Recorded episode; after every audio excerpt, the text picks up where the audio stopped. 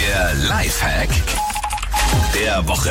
Ja, sie wird uns jetzt hoffentlich so viel wertvolle Lebenszeit retten, denn sie hat einen Lifehack, wie man so nervige Warteschleifen umgehen kann. Ganz genau. Oft kommt man ja erstmal an so eine Computerstimme, auch die tausend Fragen stellt und Ja. anstatt die zu beantworten, kann man ganz oft weitersagen. Und dann überspringst du halt die Fragen und kommst umso schneller zu einem Mitarbeiter.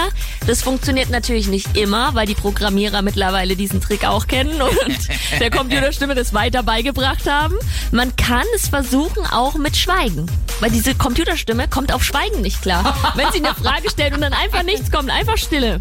Denkt sie sich, was zur Hölle und leitet auch zu einem Mitarbeiter weiter. Also hast du uns jetzt gar nicht gesagt, ähm, wie man Warteschleifen umgehen kann, sondern wie man Warteschleifen verarschen kann. Ja, eigentlich ja. ja okay, aber auch gut.